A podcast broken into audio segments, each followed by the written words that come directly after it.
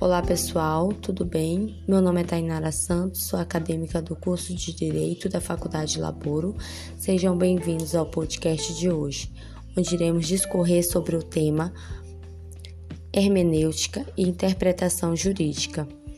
Enquanto a hermenêutica é teórica e visa a estabelecer princípios, critérios, métodos, orientação geral, a interpretação é de cunho prático, aplicando tais diretrizes.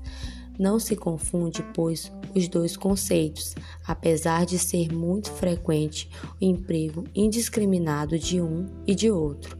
A interpretação aproveita, portanto, os subsídios da hermenêutica.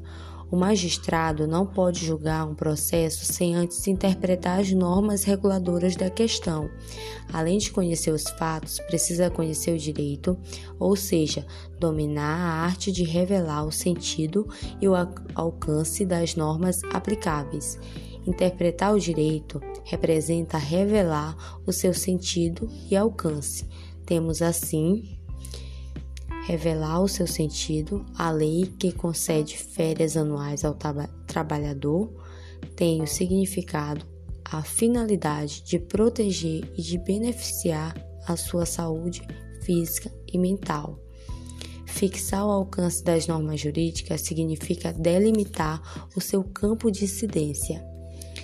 Quanto às espécies de interpretação, elas são, quanto à origem autêntica, emana do próprio poder que produz o ato normativo e cujo sentido de alcance ele mesmo declara por meio de um outro ato normativo.